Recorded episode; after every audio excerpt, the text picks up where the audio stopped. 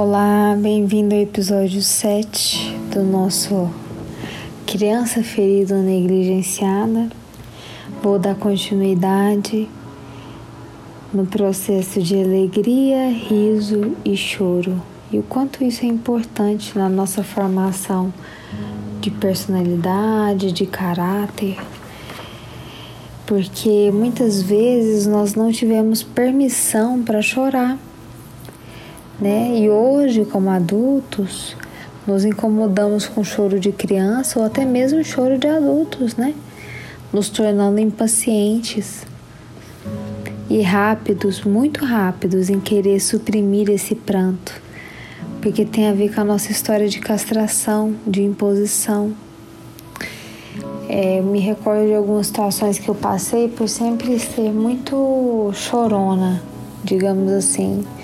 Sempre expressei muitos meus sentimentos e principalmente o choro. E não é diferente disso. E me orientando, né?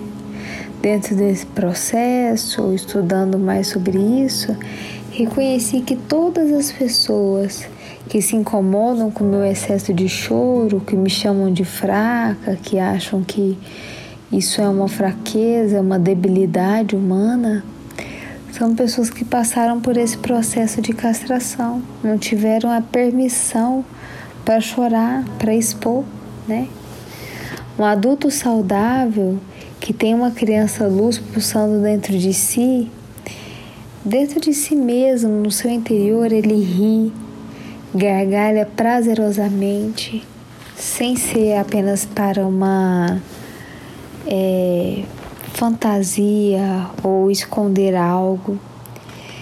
Ele faz isso sem culpa, de forma congruente com as circunstâncias. É claro que você não vai gargalhar de alegria em um velório então ele vai de acordo com as circunstâncias, mas ele também chora em cada situação que justifica a presença do pranto como natural, né? Porque chorar por dores físicas, por dores emocionais, além de alegria, tristeza, perda, por dores existenciais, conflitos, por dores sociais, por dores espirituais e olhar para quem nos exige não ser assim é em certo grau, eu diria, um peso, né? Um exagero. Mas é o que a pessoa dá conta também. Eu não posso exigir muito além disso, porque é o que ela dá conta agora, né? Adultos feridos, eles podem não conseguir chorar ou chorar apenas escondido, achando que choro é vulnerabilidade, é exposição, por estarem às vezes dentro de uma cristalização, né? E quando fazem isso, são somente em situações pontuais e extremamente graves. É o desespero em relação a um filho, é a morte de um parente. E olhe lá, porque eu conheço muitas pessoas que nem em velórios de parentes conseguem chorar. Alguns têm até vontade de chorar, mas não conseguem, porque há uma interdição, há um bloqueio interior na infância, né? Que quando os pais diziam, em muitas vezes tons de censura, por que você está chorando? Engole esse choro Vai chorar no quintal, vai para fora, vai para o banheiro. Ninguém precisa saber. E nós começamos a olhar agora, durante todo esse processo, como é que nós funcionamos em relação tanto ao riso quanto ao choro. Porque rir e chorar são emoções que conferem saúde a nós seres humanos, né? A criança luz, a criança produtiva, eu diria assim, se é que eu posso dizer isso, né? Ela tem liberdade para brincar. Ela usufrui da relação de amor quando ela nasce, relação que se estende ao longo do seu crescimento naturalmente, né? Nessa estruturação de até formar um jovem e um adulto mas ela não deixa de brincar, de sorrir, de ser bem-humorada, de não ser carrancuda. Aliás, o bom humor é uma das grandes estratégias para que nós possamos ter uma boa qualidade de vida. Eu posso até futuramente fazer alguns áudios daquilo que eu aprendi com o Dr. Augusto Cury e que foi extremamente importante para mim. Toda pessoa mal-humorada, ou que não consegue brincar, ou que não consegue usar, às vezes, de uma sátira ou de uma ironia adequada e, e, e bem colocada, eu diria, né? É alguém que na maioria das vezes foi cortada em seu direito como criança, de viver a brincadeira, de rir naturalmente, porque qualquer menino ou menina brinca de tudo, sem precisar de um iPhone, de um computador em casa, de um tablet para ser normal. Existem brinquedos educativos, existem atenção dos próprios pais. E isso tudo faz uma grande diferença, né?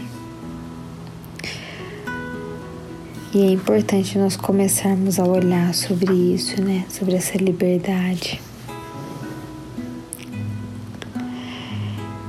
Eu, particularmente, tenho uma dica que é para que a gente evite, por exemplo, brincar em pé com as crianças. Eu sempre faço isso quando eu faço algumas viagens com os amigos do meu pai que tem filhos.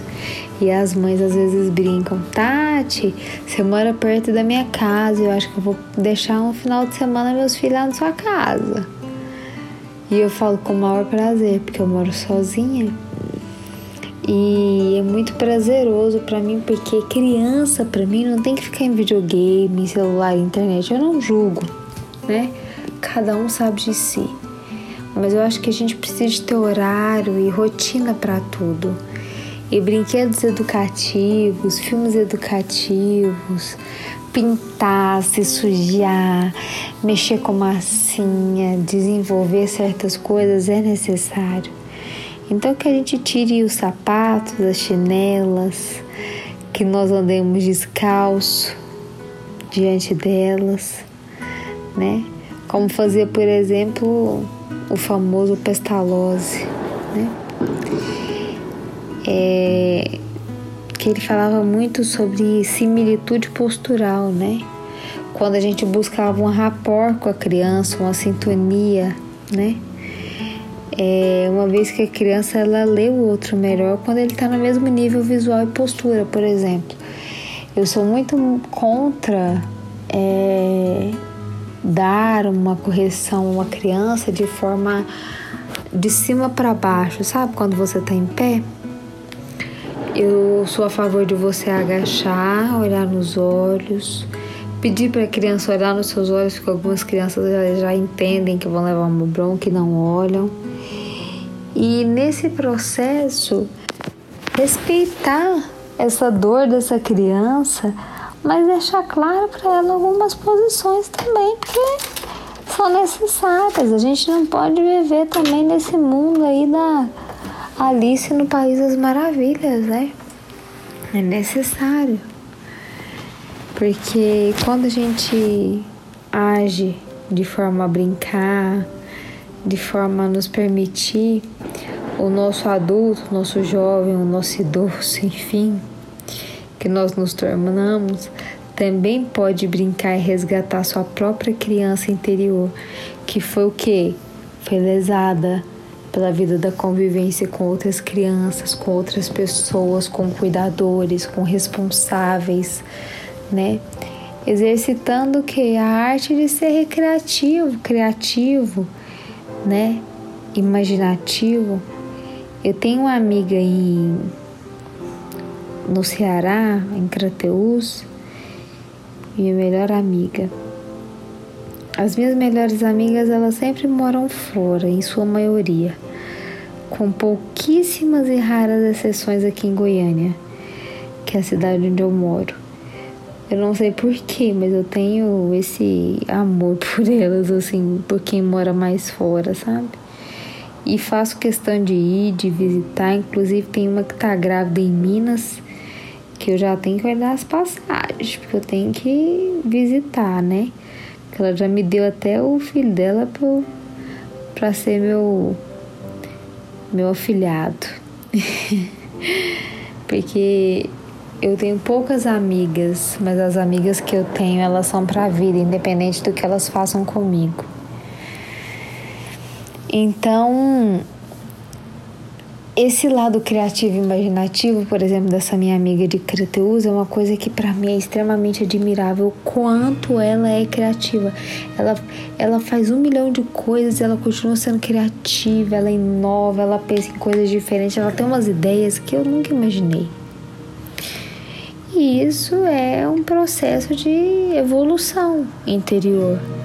Ela está olhando para uma criança dela que foi lesada e está buscando uma sobrevivência.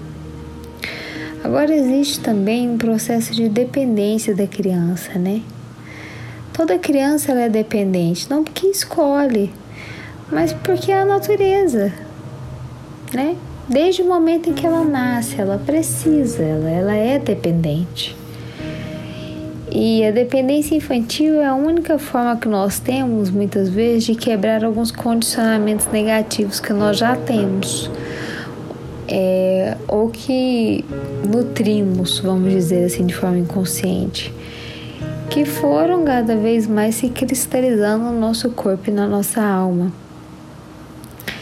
Essa dependência ela faz parte dessa criança luz que eu compartilhei com vocês no capítulo 6, né, no episódio 6. Já que ela pertence a uma natureza e uma condição, uma condição que nós nascemos limitados, vulneráveis, carentes, né? Mas nós nascemos e crescemos sem ser atendidos muitas vezes, mantemos uma imaturidade indesejável, criando uma eterna dependência em relação ao outro, configurando que algo deu errado em nossa infância, significando que enquanto criança não aprendemos a lidar com a dependência de modo que nós pudéssemos amadurecer e considerar que a dependência absoluta ela deve surgir de um crescimento, de uma contradependência, né? De uma determinado ponto autonomia com certo grau de independência para que no fim nós possamos desaguar em interdependência, fechar ciclos naturais que vão se repetindo às vezes ao longo da vida em movimentos de existência na nossa existência atual. Se, por exemplo, uma criança ela não experimentou esse movimento cíclico evolutivo, com frequência ela pode parecer um adulto muito dependente modelando características como, por exemplo, uma pessoa grudenta, que não sabe fazer nada sozinho, não tem opinião própria, acha que vai morrer, caso o outro em quem ela se apoia falecer, por exemplo. Ou seja, um adulto que continua dependente, porque não foi dada a ele, quando criança, a possibilidade de uma superação de uma natural dependência infantil ficando o indivíduo imaturo, atrapalhado, atrelado e, e por isso, obviamente, sofrendo psicologicamente, né? Mas nós precisamos ter essa capacidade de recuperação, essa coragem, essa persistência, que é uma das características principais dessa criança maravilha, dessa criança dourada, dessa criança luz, né? que é a habilidade de recuperar-se, de transformar-se, né? Tem uma frase que eu gosto muito de Freud, que fala assim: o que uma pessoa se torna é o seu desejo mais profundo. Às vezes você pensa que você quer ser livre, mas no final você quer ser prisioneiro e você se torna aquilo que você deseja profundamente, de forma que às vezes nem mesmo você sabe. E a nossa criança interior, ela deve ser aquela que combina com as capacidades de conteúdos positivos, contagiando adultos, para que ela seja uma pessoa agradável, rica de se conviver, que tende a ter mais saúde física, emocional, mental, espiritual, social, capaz de enfrentar dificuldades superar, né? Em face de competência e habilidade alimentada pela profunda conexão com a natureza maravilhosa de sua própria criança interior, sua criança dourada, sua criança luz, né? E isso nada mais é do que eu chamo de amorosidade. E no capítulo 8, nós vamos começar a falar como cuidar dessa criança ferida. Que na verdade até o presente momento nós aprendemos sobre várias formas de ferida, né? Mas como cuidar disso? Esse é um grande desafio. E eu aguardo vocês no episódio 8, porque eu acredito que vai fazer sentido para muitas pessoas, como já tenho tido muitos feedbacks em relação ao que eu já compartilhei com vocês até hoje. E acredito que se uma pessoa foi alcançada, já é o suficiente. Eu penso assim, eu não penso em grandiosidade, eu não quero alcançar bilhões. Se eu alcançar uma, eu já estou alcançando bilhões porque essa uma alcança outra, que alcança outra, que alcança outra, e quando a gente vê, a gente mal sabe mensurar a, o amor que a gente conseguiu espalhar pelo mundo. Desejo vocês um bom descanso e até o episódio número 8.